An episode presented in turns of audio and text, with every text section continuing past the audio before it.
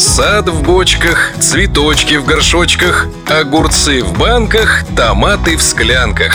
Во всем порядок и уют. Как сделать так, расскажем тут. Сегодня я расскажу об овощах, которые еще не поздно посеять в июне. И кроме того, есть и те, которые для хорошего урожая нужно именно сеять в июне и ни в каком другом месяце. Итак, поехали.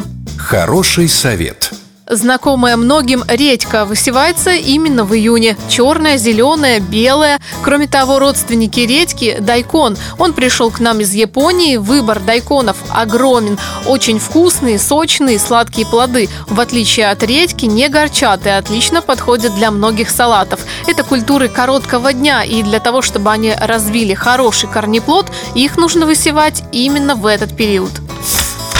Высеянная морковь в середине июня не будет повреждаться морковной мухой, и вы сможете получить чистый, без повреждений урожай.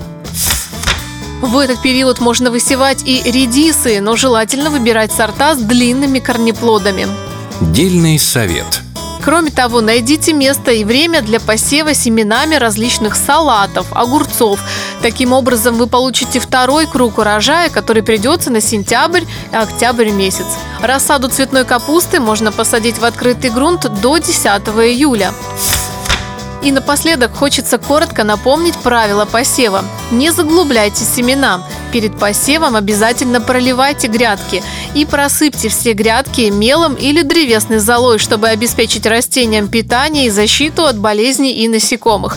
И самое главное при посадке соблюдайте расстояние между растениями. Для дайконов достаточно 15 сантиметров, для редьки 10, для моркови 5 сантиметров и для салатов 15-20 сантиметров.